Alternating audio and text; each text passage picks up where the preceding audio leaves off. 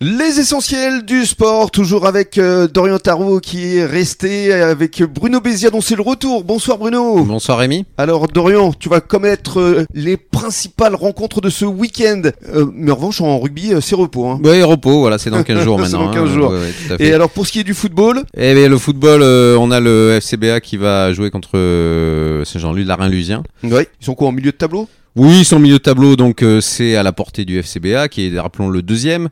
Euh, bah, c'est pas, c'est pas très compliqué. En fait, Maintenant, le FCBA doit gagner tous ses matchs C'est et ça. espérer que Saint-Paul, le premier, en perde.